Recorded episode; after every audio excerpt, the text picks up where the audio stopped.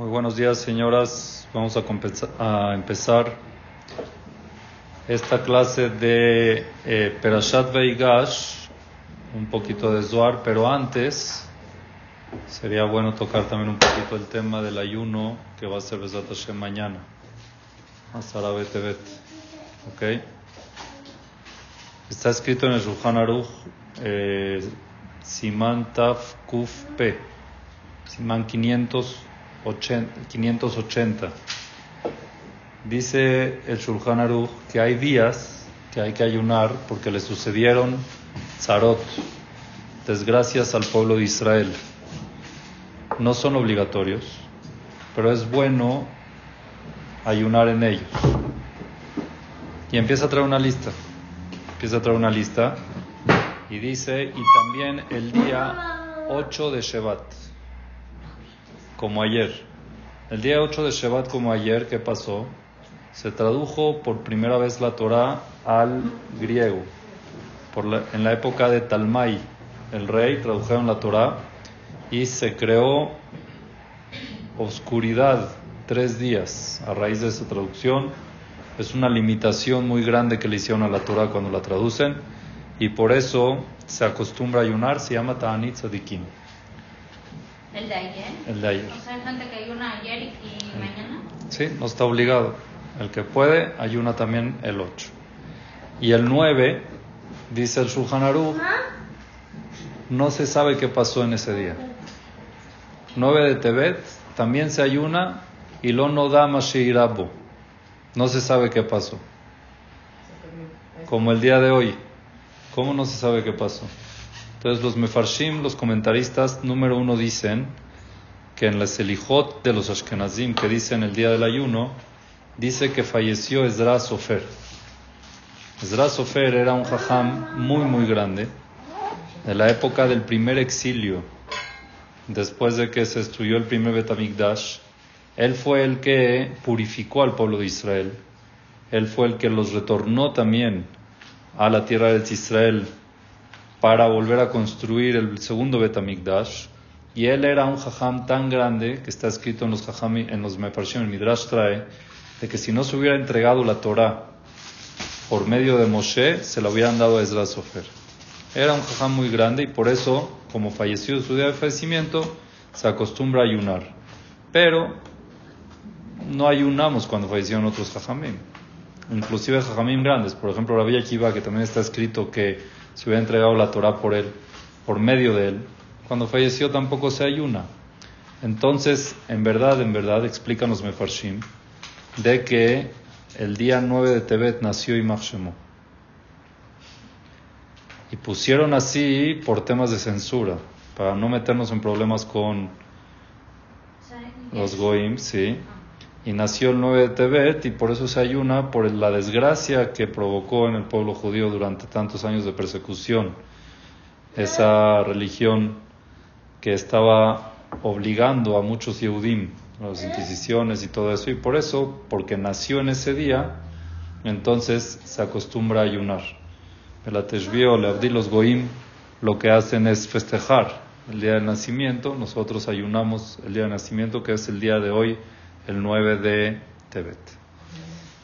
Y mañana, el 10 de Tebet, el rey eh, se sitió la ciudad. ¿Cuál fue la causa del ayuno de cuál es la causa del ayuno de mañana? ¿Ah? Sitia- sitiaron la ciudad. Hubo sitio por primera vez del pueblo de Israel, eh, de Jerusalén. Sitiaron la ciudad y empezó la destrucción del Betamigdash. ¿Del Empezó- segundo o del primero? Ah, eh, creo que el segundo, el segundo, el segundo, el segundo. Estoy casi seguro que es el segundo. Entonces ahí empezó la destrucción del Betamigdash. Ahora, este ayuno tiene una peculiaridad de que es uno de los más importantes después de Yom Kippur y Tisha B'Av. ¿Por qué? Porque este ayuno, inclusive si caería en Shabbat, se tendría que ayunar. A diferencia de otros ayunos de que se corren, inclusive viernes se corren. Otro ayuno viernes no se ayuna, Erev Shabbat no se ayuna, y en Shabbat menos. Pero este ayuno no cae, por el calendario nunca cae en Shabbat, pero si hubiera caído en Shabbat, también se hubiera ayunado. Entonces la pregunta es, ¿qué tan delicado es? Mismo Tisha B'Av. Tisha B'Av, Se si cae en Shabbat se mueve. Viernes nunca cae, pero si cae en Shabbat se mueve. Y este ayuno termina, se acaba en Shabbat, no, se corta en Shabbat. Por eso se corta en Se Shabbat. corta en Shabbat, pero si caería en Shabbat, que nunca cae por calendario, pero si caería en Shabbat se hubiera ayunado. ¿Por qué es más importante? Esa es la pregunta, ¿qué tanta fuerza tiene este ayuno que inclusive si caería en Shabbat o si cae viernes no se mueve? Entonces el Hatam Sofer trae algo muy fuerte. Él dice de que cuando se sitió la ciudad estaba como que en debate si se va a destruir o no, tanto arriba como abajo. Aquí abajo fue como la iniciativa para destruir el Betamigdash, Yerushalayim y el Betamigdash. En el cielo, igual, había un juicio si se destruye el Betamigdash o no se destruye el Betamigdash. Antes del. Antes de la destrucción. Y ese juicio fue el día 10 de Tebet. Y ese año se definió de que se va a destruir. El juicio salió de que se va a destruir.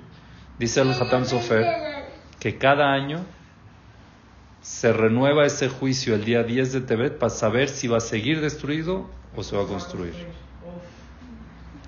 Entonces lo, lo importante es saber la importancia de este ayuno de mañana.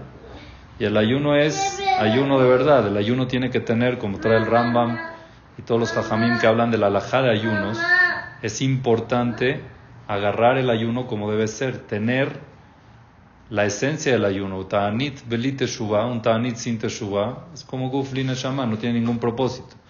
Hay unos que dicen, ay, qué bueno ayuno, pues por lo menos un poco de dieta. Pues no, no es la idea. La idea no es la dieta, la idea no es, sino simplemente la reflexión. Traen de que tiene que haber tzedaká, es importante que haya tzedaká en el ayuno. Hay mucha gente que acostumbra a dar tzedaká de lo que hubiera comido. O sea, si, si come dos, dos seudot, proporcional en dinero, dos seudot, por ejemplo, entonces dan tzedaká el día del ayuno, que eso es también como parte de la capará, y también reflexionar qué tenemos que hacer, para qué, para que el juicio en el Shamaim salga, para que el Betamigdash ya no siga destruido. Tristemente, bueno, el otro día estaba hablando con un amigo, estaba diciendo el Mashiach, ya tiene que llegar el Mashiach, el Mashiach. Y le dije una historia que había escuchado, no me acuerdo el nombre de quién, de una persona que se acercó con el Rebe, con su Jajam. Le dijo, Jajam, tengo un dinero, lo quiero invertir en tal banco, yo sé que usted conoce al dueño del banco. Antes, en la época antes que eran menos seguros y que eran más privados.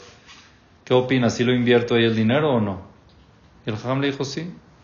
Parece que el banco está bien, según lo que me cuenta la persona está muy estable. Y si inviértelo, te conviene que lo inviertas. Ok. Le dijo el Jajam, pero cada año vuelve a preguntar. Importante preguntarme de vez en cuando si dejarlo y a sacarlo. Está bien. Un día fue con el Jajam y le iba a preguntar a ver cómo está la cosa. Y justo antes de él tenía una cita con el dueño del banco, el Jajam, el Rebe este. Entonces, eh, terminó la cita con esta persona, con este banquero, salió y entró él, que ay, Jajam, ¿cómo está? ¿Qué dice? Dejó el dinero, dice, sácalo lo antes posible. Sácalo lo antes posible porque no sé, yo creo que el banco va a quebrar o algo. Entonces le dijo que él le contó así que va a quebrar. Y dice, no, pero le pregunté que qué tal, que cómo está todo. Y dice, bueno, ya estamos esperando el Mashiach. Dice, cuando dice eso, quiere decir que las cosas no están bien. No me dijo claramente, pero me dijo que está esperando el Mashiach cuando antes nunca me lo dijo. Ve y saca tu dinero.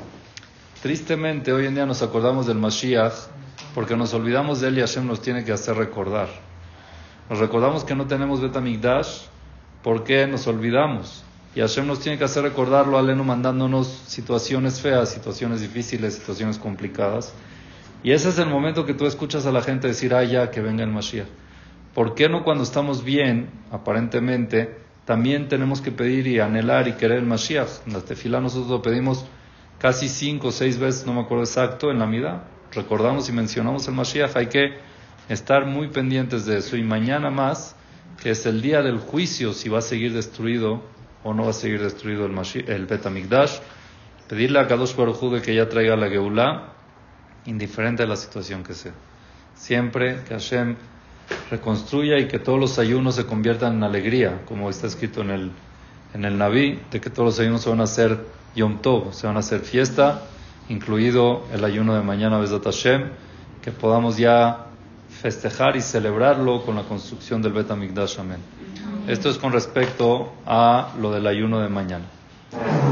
Vamos a ver un poquito de la Perashat de esta semana, Perashat Vaigash, lo que el tiempo nos dé. Es una Perashat muy emocionante porque es el reencuentro, en la revelación, mejor dicho, de Yosef a sus hermanos. Y es el momento también en que Jacob Avinu baja a Mitzrayim. Prácticamente comienza el Galut, comienza el exilio de Bene Israel.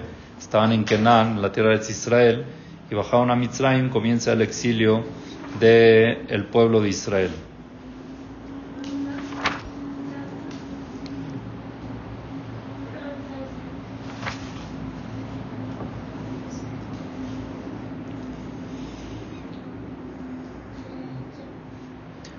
Después de que se revela Yosef a sus hermanos, impresionante y eso hay que tomarlo y aprender mucho de esto, mucho, mucho hay que aprender de la historia de Yosef, cómo él se refirió a sus hermanos, cómo se refirió a toda la situación que le pasó. Y le dijo, Beatalo atem shelachtem otiena. Les dice Yosef, estoy leyendo Perek Memhei Pasuk Het. Beata, les dijo Yosef a sus hermanos, ustedes tienen que saber que ustedes no me mandaron aquí. No se sientan cul- culpables. No fueron ustedes los que me mandaron a Mitzrayim. Kia Elohim. Dios fue el que manejó todo, tenía su plan perfecto. Baisimeni Leab, y me puso aquí jefe de Paró, Ul Adon Lejol Mitzrayim. Me puso virrey de Paró y jefe de todo, Lejol Beto, perdón, de toda su casa, un Moshel Bejolet Mitzrayim, y gobernador de toda la tierra de Egipto. Entonces llega Yosef y les dice a sus hermanos algo interesante. Maharu Baalu el Abi. Apúrense y suban con mi papá. Suban rápido con Jacob vino. Va a Martem Elab. Y quiero que le digan así. Koamar binja Yosef. Así dijo tu hijo Yosef. Samani Elohim leadon lechol Mitzrayim.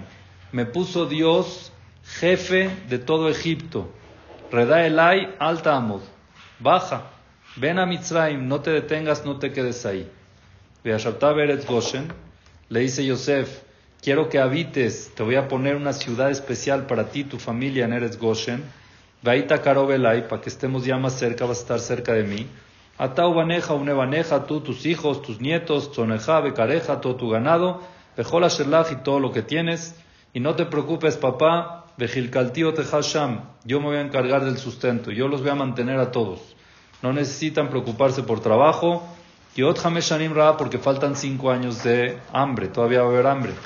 Pen lach. Entonces, ¿qué le pidió Yosef a sus hermanos?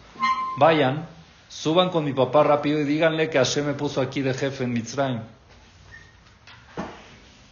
Qué bonita noticia, ¿no? Para Jacob. Todos sabían que era Mitzrayim. A ver, Jacob estudiaba con Yosef, era su hijo preferido, estaba estudiando, era su jabrutá. Él quería, ¿qué quería que, que sea Yosef? Que sea un gadol, que esté, que esté dando de Rashot, que esté en una yeshiva, que sea Rosh Kolel, Rosh Yeshiva. Y de repente Yosef va y le dice a sus hermanos, vayan, para que crea mi papá, díganle que yo soy el jefe de Egipto. ¡Wow! ¡Qué ilusión para su papá! ¿Esa es la ilusión para Jacob?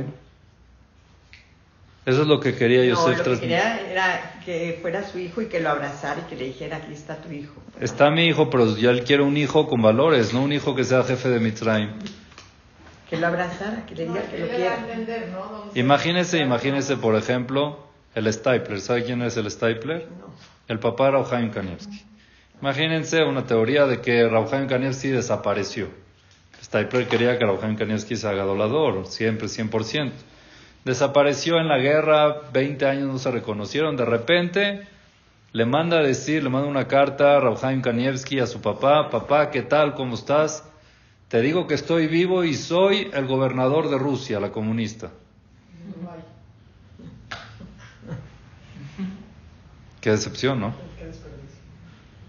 O sea, no es una buena noticia, por lo menos está bien.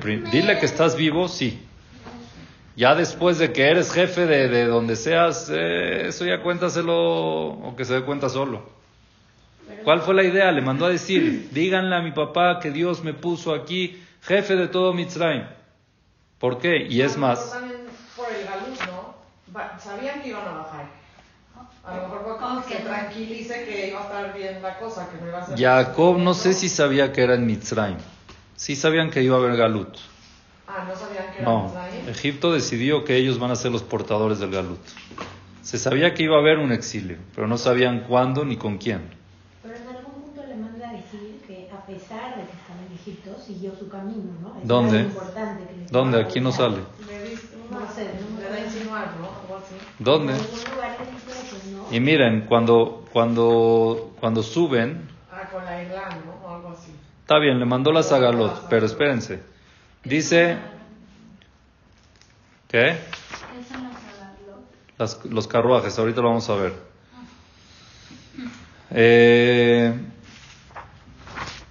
dice la Torah, Vayalum Mitzrayim, subieron los hermanos de Egipto, ya con la noticia de que ya está Yosef, que ya lo encontraron. Vayabu Eretz Kenan, llegaron a Kenan, donde está el papá, el Jacob bien, con Jacob. Vayagidulo le morot Yosef Jai. Le dijeron a Yosef, a Jacob, Yosef está vivo.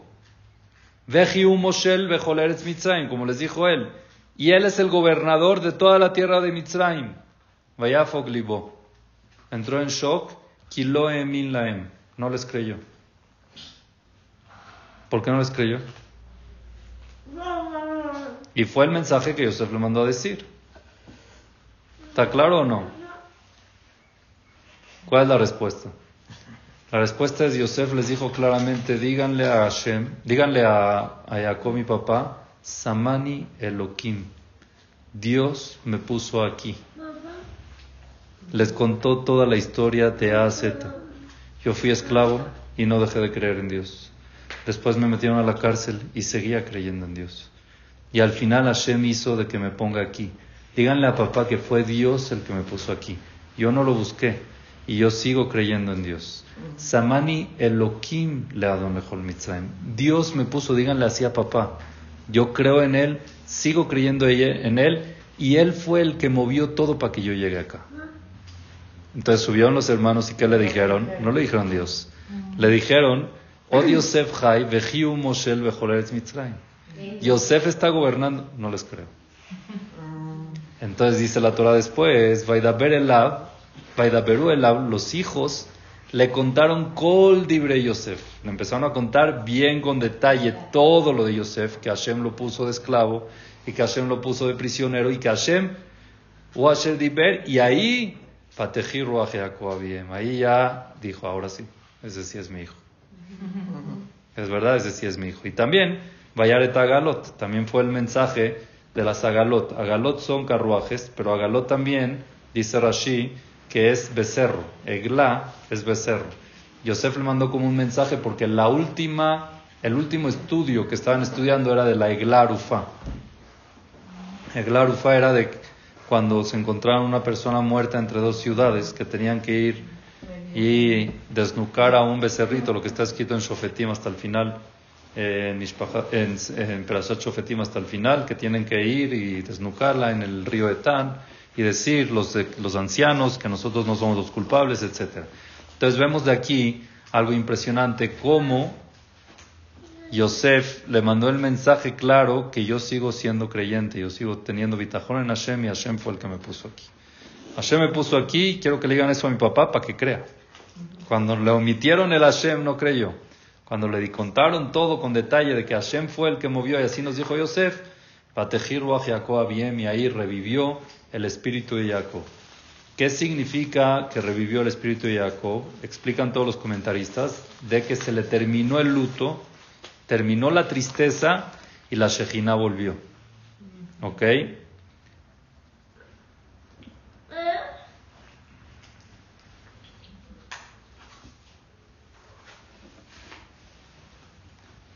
Batejiruach Jacob dice el Zohar.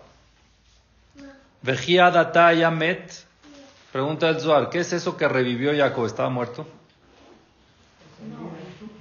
¿Qué es eso que revivió? Vemos de aquí que hay gente viva que está muerta. Hay gente viva que en su ánimo y su espíritu están muertos. El Ashenistalka menos Shejina. Cuando se perdió Yosef, la Shejina se le fue. ¿Por qué? Por la angustia. La persona que vive triste y angustiada aleja a Dios. La angustia no va junto con la Shejina, es el polo opuesto de la Shejina. La Shejina vive nada más con gente alegre, con gente que está bien consigo mismo. Y es por eso de que, por ejemplo, cuando Yitzhak quería bendecir a su hijo Esav, ¿qué le dijo? Quiero que me hagas manjares para que esté alegre y te pueda bendecir. ¿Cuál era la idea? No que esté contento y lleno y satisfecho, simplemente de que pueda acercar más a la Shejina y que te pueda bendecir con la Shejina más cerca de mí.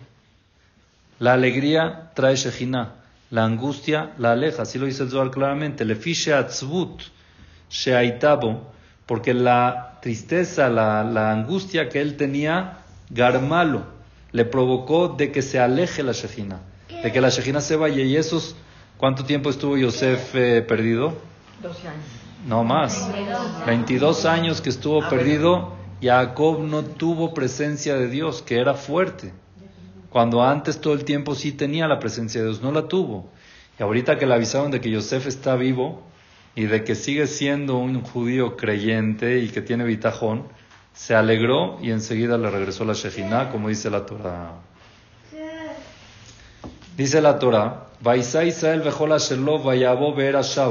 Cuando se enteró eso, Jacob de inmediato empacó y fueron a ver Sheba. Vaizbach de Bajim y hizo korbanot le lo que al Dios de su padre Yitzhak, a Kadosh Baruch Vayomer Elohim le Israel. Se le presenta Dios a Jacob después de 22 años. Bemarota Laila, ok, en sueño. Y le dice Jacob, Jacob.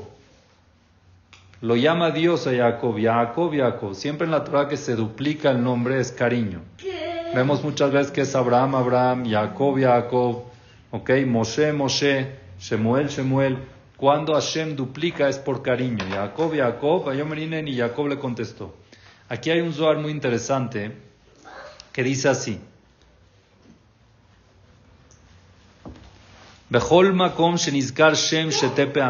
Vemos en la Torah algo interesante. Todo lugar donde está escrito el nombre, cuando Dios se refiere a una persona con su nombre dos veces, hay un tam. Los tamim son como se entona la Torah. Y hay un tam que es pasek, que hay que hacer una pausa. Jacob, Jacob, ¿ok? Esa es la pausa. Siempre que está escrito dos veces Jacob, dos veces Abraham, dos veces, hay un pasek. Abraham, Abraham, Vayomerineni, o Shemuel, Shemuel, Vayomerineni. Hay tam afsik benem. Hay ese tam de que hace la pausa entre el primer nombre y el segundo nombre. Por ejemplo, Abraham, Abraham, Jacob, Jacob, Shemuel, Shemuel. Todos tienen un tam de que hace una pausa. Excepto uno. ¿Cuál? Moshe, Moshe. Con Moshe no hay esa pausa. ¿Por qué? ¿Cuál es la causa? Explica el Zohar, les voy a explicar por qué. Ela, Abraham, Abraham, cuando Dios le dijo a Abraham dos veces, Abraham era en la queda. Vayomer elab Abraham, Abraham, Vayomer ineni, Vayomer altishlachia de Hananar, no le mandes, ya no hagas la queda. Cuando se refirió a Abraham, ahí habían dos Abraham, con una pausa, con una pausa en medio. Aharon Shalem Bearishon Shalem. Te viene a enseñar que el primer Abraham es diferente al último Abraham. El Abraham de ahorita es diferente al Abraham de antes. Dice el Zohar, le fiche ata, ahorita que era la décima prueba, Abraham llegaste a tu integridad y no eres el mismo Abraham que antes. Te llamas igual, pero el Abraham de antes es uno y el Abraham de ahorita es otro. Que sepas, Abraham, Abraham. Ahorita eres otro Abraham que ya eres íntegro. Y está Mafsik Benem, igual aquí. Jacob, Jacob. Jacob, antes de que sepa, antes de que le pase lo de Yosef, antes de que sepa de que Yosef está, era otro Jacob. Ahorita que ya sabe que, ya, que Yosef está vivo y que tiene emuná y que todavía tiene bitajón, es otro Jacob. Al ser otro Jacob, por eso se pone una pausa entre el primer Jacob y el otro Jacob. Eres dos Jacob. Hashem siempre manda ese mensaje igual con Shemuel. Shemuel antes no era profeta y después ahorita sí es profeta, es más íntegro. Entonces por eso hay esa pausa. Pero Moshe, dice el Zohar, desde siempre fue completo. Desde chiquito era el mismo. Era íntegro, era perfecto. Como dice la Torah, de que cuando lo vio Batía, la hija de Paró, lo vio que era íntegro. Y Nenar Bojé era completo, era muy especial Moshe desde que nació. Entonces prácticamente nada más en Moshe no hay esa diferencia de antes y del después. El mensaje para nosotros es, nosotros nos podemos llamar el mismo nombre y nuestro nombre nos va a acompañar toda la vida, pero la esencia de nuestro nombre puede cambiar. El quién eres tú de verdad puede cambiar. Y Hashem así nos nombra. El nombre de antes tuyo no es el mismo de ahorita porque ahorita ya estás mejor. No porque ya tienes el mismo nombre te tienes que quedar en la misma idea o en el mismo camino. No. Sino hay que hacer el cambio y hay que saber. Hay antes, hay un Mordejai de antes y un Mordejai de después de ahorita. Y saber, aunque se llama igual, la esencia cambia. Así como Jacob cambió, así como en Abraham cambió, siempre buscar el cambio para mejorar, aunque sigamos con el mismo nombre. El nombre es la, esen- es el, es la persona como tal, pero la esencia la podemos cambiar 100% de nuestra Neshama y elevarla mucho más. Entonces llega Hashem y le dice a Jacob, Vayomer Anoji a él lo que abija. Le dice, yo soy el Dios de tus padres. Al tiram heredá Mitzrayim. Que no te dé miedo ir a Mitzrayim. A Jacob le da miedo ir a Mitzrayim.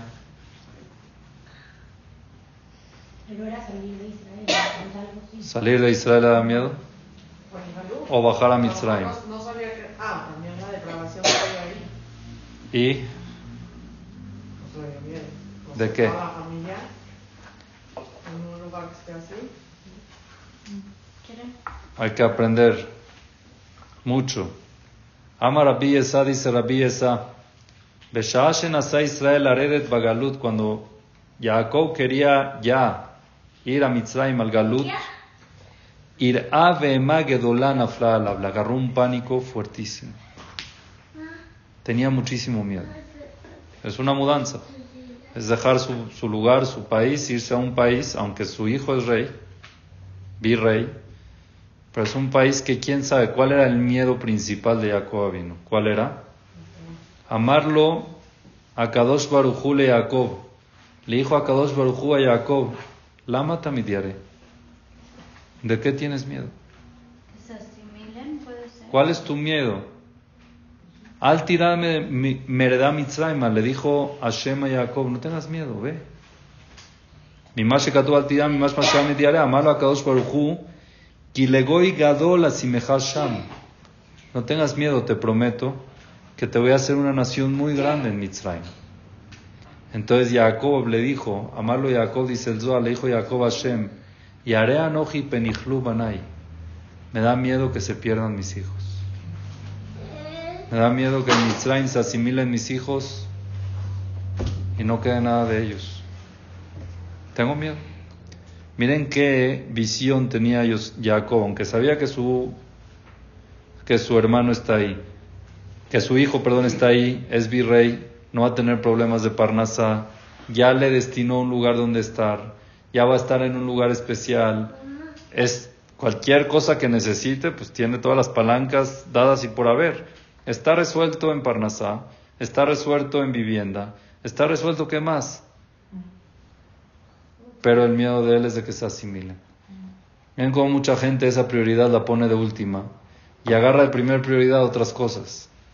No es que ahorita mi hermano tiene un buen trabajo en, eh, en, eh, el otro, ayer, ayer justamente me habló un chavo, me dice, es que me están ofreciendo un trabajo en, eh, en una ciudad en Barcelona.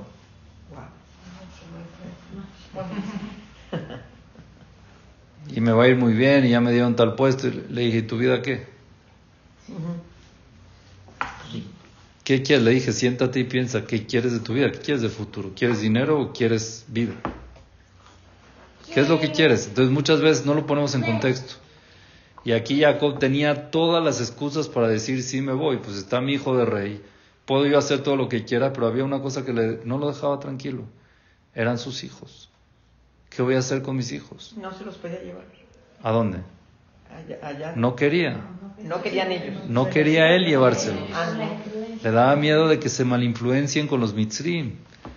Era gente muy, muy liberal. Al final nunca cambiaron sus... Eso es lo que los mantuvo. Claro, ellos hicieron gracias a Jacob Avinu, que los tuvo bien aislados y cuidados. Pero miren las condiciones también en que Jacob y Yosef sabía. Yosef le dijo, yo te voy a aislar, yo no te voy a, no te voy a mezclar aquí con todos. Cuando se empezaron a mezclar empezó el problema. Ahí empezaron a esclavizarlos. Mientras estaban en Goshen, que muy bien. todos fueron. Y no tenían Todos Ruach sus- para ya ver eso. Todos, todos, todos sus hijos se fueron. ¿Eh? No tenía ya también el para ver que en un futuro eso va a pasar Acuérdense que Ruach HaKodesh no revela todo. Nada más lo que se permite revelar por necesidad. No el que tiene Ruach HaKodesh ve todo. Ese es un error que tiene mucha gente, que piensa, no, él tiene Ruach HaKodesh ve todo. Mentira. No sabían bien. Jacob no sabía. Por eso tenía miedo. O sea, veía, veía todo el panorama que estaba muy claro de que ya Yosef era virrey, hay que bajar para allá porque hay hambre. O sea, era un hecho. Era un hecho que había hambre. Había que bajar ahí, pero le da miedo. Jacob está dispuesto a seguir sufriendo hambre, a que vivir en un país donde sus hijos se iban a perder. Y esa es la teoría verdadera de la Torah. Primero están tus hijos antes de tu negocio. Primero están tus hijos antes de... ¿De qué sirve mantener a quién? Tristemente me enteré hace poco de un... Bueno, no hace poco, hace tiempo, pero otra vez se refrescó porque me lo tocaron. De, una familia que lo conozco muy bien, con muy buenos principios. Y el hijo se fue, se perdió. Pero se perdió mal, se volvió... ¿Ok? Y no se podía creer. No se puede creer cómo ese niño llegó a hacer eso. Es muy buen niño. Me enteré de que él estaba saliendo con una chava y el papá no quería. Era muy buena niña. ¿Por qué no quería el papá que salga con ella? Por dinero, porque no tenían dinero. Ahora él está forrado. Él tenía bastante, no necesitaba dinero. Pero no es la clase de estilo que está buscando. Y lo obligó a cortar. Y cortó. Está bien, ya. No, no hay problema. El papá no quiere, no quiere. Fue a estudiar la carrera a un país, a una ciudad en Estados Unidos que caparata bonos, o sea, se metió a la boca del lobo, a San Francisco, de un hombre. Bueno, y la mamá, Ahora, ¿qué mamá? la mamá de él. o sea, Está lejos, No, ya sé, pero no pudo. ¿no? Ahí se da cuenta y que Jacob aquí no podía, tenía miedo. Jacob estaba y estaba Lea y estaban todos los hermanos que iban en excelente camino y con todo y que iba a estar Jacob le dio miedo. Y eso es estando Jacob. Mandar a un hijo a un lugar que está lejos de lo que es la familia, sin ningún tipo de vigilancia, de, de nada, a la boca del lobo, donde es el país más liberal en eso, que hay ciudades donde son 100% de eso, y después llorar porque se volvió así. No, es que yo quería que- asegurarle su futuro con la mejor carrera que la, que la universidad está ahí. Mira el futuro que lograste. Sí, dinero tiene. Y trabaja muy bien y le va muy bien en dinero. Pero su papá no duerme de noche. Qué paradójico que hoy en día pensar en Eretz Israel a veces es eso. Hay veces, sí. Donde hay más que ducha, hay más tuma. Pero, pero el que sabe canalizar de la manera correcta lo Igual, en todos los lugares hay todo, pero también hay lugares donde son mucho más, eh, los estás, es Mitzrayim, o sea, estás mandando a Mitzrayim. Y Jacob no quería. Jacob no hubiera bajado a Mitzrayim. No hubiera bajado aunque estuviera Yosef ahí, sino es que Hashem le prometió de que yo voy a poner a tu generación ahí que sea una nación muy grande. Así dice el Zohar. Le dio, le dio una paz de que dijo, por lo menos tengo la garantía de Hashem. ¿Cómo dijo? al tirame a Mitzraima. Entonces Jacob le dijo, me da miedo que mis hijos se pierdan, que ya no tengan nada, que se asimilen. Le dijo a Hashem, Anoji Eredimeja Mitzraima, yo voy a estar contigo, yo los cuido. Ya. Si Hashem nos hubiera prometido a nosotros que los cuida, Hashem le dijo, yo los voy a cuidar, yo voy a estar ahí, yo los voy a cuidar. Jacob no se quedó tranquilo. Le dijo, ok, tú vas a cuidar a mis hijos, pero, ¿qué pasa conmigo? Aní y Are le dijo Jacob, uy, muchas gracias, que Hashem la bendiga, que dulce lo viva. Gracias, está bien así, sí. No, ya me la restringieron un poquito. No, no me la restringieron, pero no, gracias. Tisquila mitzoteca. No, ¿Cuántos años favor. tenía ya Jacob en esta prasha? Dice uno. No dice, pero te puedo sacar el cálculo y no me lo sé ahorita. No digo, o sea, porque también a lo mejor por eso estaba tan nervioso de dejar a sus hijos en No, Mitzrayim y a lo no. mejor él ya No, le faltaban, le faltaban años de vida. Creo que después de esto vivió 17 años, ¿no? 17. Cuando se encontró con Paró, que es la prasha que entra, él le dice, me ha- le preguntó cuántos años tienes. Y ahí le dijo, eh, Porque se veía muy grande. sí, pero ahí le dijo cuántos años tiene, ya no me acuerdo. No me acuerdo, no te quiero decir un dato que no es. Sí, pero, pero ¿qué. ¿qué pasa? Entonces, después de que Hashem le promete, yo voy a estar ahí contigo, voy a cuidar a tus hijos. Yo los voy a cuidar, tú no te preocupes, le dijo, espérate Hashem. Tengo miedo, yo me quiero enterrar con mis padres. Y si bajo a Mitzrayim y ahí me muero, no quiero quedarme ahí. Hashem le dijo, y aparte le dijo, y aparte, ¿sabes por qué quiero enterrarme con mis papás? Porque cuando venga el Mashiach quiero ver cómo regresan mis hijos. Así le dijo, Veloeret Geulat Banai, Betageburoche Taselaem, y no voy a ver cómo mis hijos van a venir a la Geulah y las, las impresionantes maravillas que les vas a hacer. Yo lo quiero ver. Y si no estoy en Israel, no estoy en Jerusalén, en Merat Machpelah, enterrado con mis padres, no lo voy a ver. O sea, Lea también se muere en Mitzrayim. ¿Eh? Lea también se No. muere en Mitzrayim. Antes de bajar. Se muere también. Yo creo que sí, la hace murió antes. Sí, porque también está enterrada- Buena pregunta, sí, pero no, no me acuerdo bien ahorita dónde. Que antes, entonces, antes de que baje. Puede ser antes. Y hay opiniones que todas las gemelas también se murieron antes de que bajen. Saben que nacieron todos con... Porque no las mencionan, mencionan nada más a los hombres. Y a Miriam, y a Yochebet y a Serach, Batasher. Son las únicas nietas que están mencionadas. Hijas, no. Hay, hay opiniones con respecto a eso. Pero entonces... Entonces Jacob le dice a Hashem, yo, aunque tú me bajes y me cuides, yo no quiero quedarme ahí. Entonces Hashem le prometió y le dijo, "Vanojí al Hagamalu, yo también te voy a sacar de él. Yo me voy a ocupar de que no te quedes ahí, no te preocupes. Al Jali Kaber Bekibrea Boteja, yo me voy a encargar de que tú no te, no te entierren ahí. Y gámalo, y también tú vas a ver cómo el pueblo judío va a subir a Jerusalén cuando venga el Mashiach. Tú lo vas a ver, vas a estar en, Israel, vas a estar enterrado allá y tú te vas a levantar para ver cómo regresan. Yo me encargo de eso, yo me ocupo. En ese momento, Jacob dijo, ok, voy. Miren qué fuerte, dice la viuda, dice el Zohar. Boure, Shenene Darim Nadar a Kadosh Jacob. Dos promesas le prometió Dios a Jacob. Uno, Sheyered y Moladur y Galut. Uno, que él va a estar con él en el exilio, que va a bajar. Anorji, Ered y Meja. Yo voy a estar contigo en el exilio.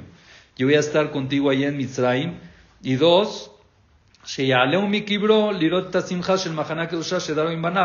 De que lo va a enterrar en Eretz Israel y él va a estar presente cuando regresen el pueblo de Israel a, a Jerusalén cuando venga el Mashiach. זה שכתוב אנוכי ארד עמך מצרימה, רצה לומר אנוכי ארד עמך בגלות, ואנוכי על חג עמלו בשעת הגאולה. Es increíble cómo uno tiene que tener tan en mente esto. No perder el rumbo por el trabajo, por la sociedad. por- ¿Qué es lo que quieres de tus hijos? ¿Te preocupas por ellos? Jacob no se quedó tranquilo hasta que no tuvo una promesa de Dios. Hasta que no tuvo de verdad una promesa de Dios, entonces no se quedó tranquilo. No quería ir a Mitzrayim, pero tienes todo ahí, tienes todas las palancas. Tú le puedes pedir a Yosef que nadie se meta contigo y nadie se va a meter. No me quedo tranquilo. Si Yosef da la orden que nadie pueda hablar con los hermanos de Jacob, con los hijos de Jacob, nadie podía hablar. Era el rey, era el virrey, o sea, todos hacían caso. Pero Jacob no le interesaba, no confiaba en nadie. En el único que confió fue en Dios, en la promesa de Dios. ¿Y nosotros en quién confiamos? En Dios. En la Gira. No, yo no. Vale. ¿Usted cuando se iba no dejaba a sus hijos con la Gira? Sí, claro. Yo creo que siempre me los llevé. Sí, sí, con la cabo. Por eso tiene hijos especiales. Amén. Eso es algo que también toca la perashá al principio. Es algo que lo dice al principio. Cómo nosotros nos contradecimos a nosotros mismos muchos. Me estoy incluyendo, me estoy hablando a mí, ¿eh? no, no, es, no es para ustedes. Cómo nosotros mismos nos, nos contradecimos mucho. Cuando Yosef se rebeló con sus hermanos. Vayomer Yosef el dice la Torah, le dijo Yosef a sus hermanos, Ani Yosef, yo soy Yosef. Ahora Bihai, mi papá está vivo. Sí, ya le dijeron siete veces. No paraban de decirle. Todas las veces desde que bajaron a Mitzrayim. Yosef le dijo, no, es que ustedes son, eh, eh, son ustedes unos espías. ¿Cómo vamos a ser espías si somos del mismo padre y nuestro padre está allá y nuestro hermano el chiquito ahí y tenemos un hermano que no? O sea, espías son, eh, oh, no son diez hermanos espías. No, no hay forma. Ya le dijeron que el papá está vivo. Vuelven a regresar y les vuelvo a preguntar, ¿cómo está ese papá que ustedes me habían dicho que tenían? ¿Sigue vivo? Sí, sigue vivo. Hace poco les acaba de preguntar, ¿cómo está ese papá? Y después ahorita cuando les dijo, yo soy Yosef, mi papá está vivo, ¿cuál, cuál, cuál es la idea? O sea, ¿qué es lo que les quiso decir? ¿Les estaba preguntando en serio si papá estaba vivo? ¿Tenía duda? ¿La sospechaba de que en verdad el papá ya se había muerto y ellos lo estaban mintiendo? No, tenía duda Yosef para nada. Escuché algo muy bonito de Rav Levinstein, lo dijo en nombre de, no me acuerdo si el Hatam Sofer o del Gaón- de Vilna, dice algo muy bonito. Cuando Yosef le está diciendo, tráiganme a su hermano chiquito, ¿no? Quería ver a Binyamin. ¿Qué le dijeron ellos? Es que si lo traemos, mira, mi papá es muy sensible. Ya un hermano de esa mamá no está. Si le pasa algo a este chiquito se puede morir. Es muy sensible, la mamá en el camino se fue. No queremos provocar que el papá se muera. No, entonces eh, vamos a dejar a Shimón y es que papá, es que todo el tiempo era la excusa de que papá, papá es sensible, papá es sensible, papá es sensible. Cuando llegó Yosef les dijo, yo soy Yosef. ¿Y dónde está la sensibilidad de papá en lo que ustedes me vendieron? ¿Sigue vivo? Conmigo ustedes no pensaron en eso. Ustedes mismos están contradiciendo con ustedes mismos. Me vendieron a mí, no pensaron en esa sensibilidad de papá que tanto me están contando. Fue un reproche, no porque dudaba de que papá esté vivo o no, sino dicen los jajamim, así nos van a agarrar en el culpa. En el Shamaim nos van a decir, oye, ¿por qué no hiciste esto? A un hombre le van a decir, oye, ¿por qué no te sentaste tú a estudiar media hora, una hora? Ah, yo no tengo las pulgas para sentarme. No sé, no me puedo sentar media hora, ni una hora. Pero para ver tu serie sí. Sí. O para ver el partido te puedes quedar ahí dos horas sentado. No te contradigas. No te contradigas. Muchas veces nuestras acciones contradicen nuestras mismas, como aquí. No, lo principal son mis hijos y te das cuenta que los abandonas. Sin querer, de verdad los abandonamos. Los dejamos hacer cosas que no quisiéramos que hagan. Los dejamos con gente que no confiamos. Cierras tu caja fuerte antes de irte de la casa y no cierras otras cosas para que a tus hijos no les pase, porque no confías en la Ijire y se los dejas a la Ijire. Una vez pasó, creo que con el, con el no me acuerdo si con el Jafetz Haim, fue a una ciudad y llegó a un lugar donde hospedarse, antes así en las casas los hospedaban. El dueño de la casa le dijo, oye, tú eres Shohet, le puedes shejita a esta gallina, por favor. Le dijo, no, no soy Shohet. Está bien. Después de cinco minutos, llega el Jafet y le dice al dueño de la casa, oye, me presta 100 dólares. ¿Cómo? ¿Me presta 100 dólares? No te conozco, perdón. ¿Cómo te voy a prestar 100 dólares? O sea, no te entiendo. Para hacer shejitá sí me conoces y para prestarme 100 dólares no. O sea, sí confías en mí para la shejitá, pero no confías en mí para prestarme 100 dólares. ¿Por qué te contradices? ¿O ese es el valor que tú le pones a tu kashrut? Entonces no nos podemos confiar. Y esto lo tenemos que aprender de Jacob vino. Mientras Hashem nos exija cómo tenemos que orientar a nuestros hijos y dónde los tenemos que tener, ahí es donde tenemos que estar. Y no confiarte en nada. Y que tus acciones no contradigan lo que tú haces, lo que tú, como tú actúas. Eso es lo importante. Saben de que uno llegó a una, esta es gente de que si pone atención, llegó a, un, a un restaurante y estaba buscando el Exher, a ver dónde está la teudala, certificado del Exher. Y no veía a ningún lado, entonces le preguntó al dueño, estaba ahí el dueño, oye, ¿cuál es del Exher? Dice, ¿cómo? Mira, aquí está el Babasali, tenía una foto del Babasali. Ah. Aquí está el Babasali, ¿tú crees que yo iba a cocinar taref con la foto del Babasali? Dijo, mira, mi rey, si tú estuvieras en la foto y el Babasali aquí parado, ¿cómo? Pero es al revés la cosa. El Babasali está en la foto y tú aquí parado, yo no confío. Eso es como se tiene que hacer. Nos pasamos de confiados donde no tenemos que confiar y desconfiamos donde no tenemos que desconfiar. Con nuestro dinero desconfiamos y con nuestros hijos no.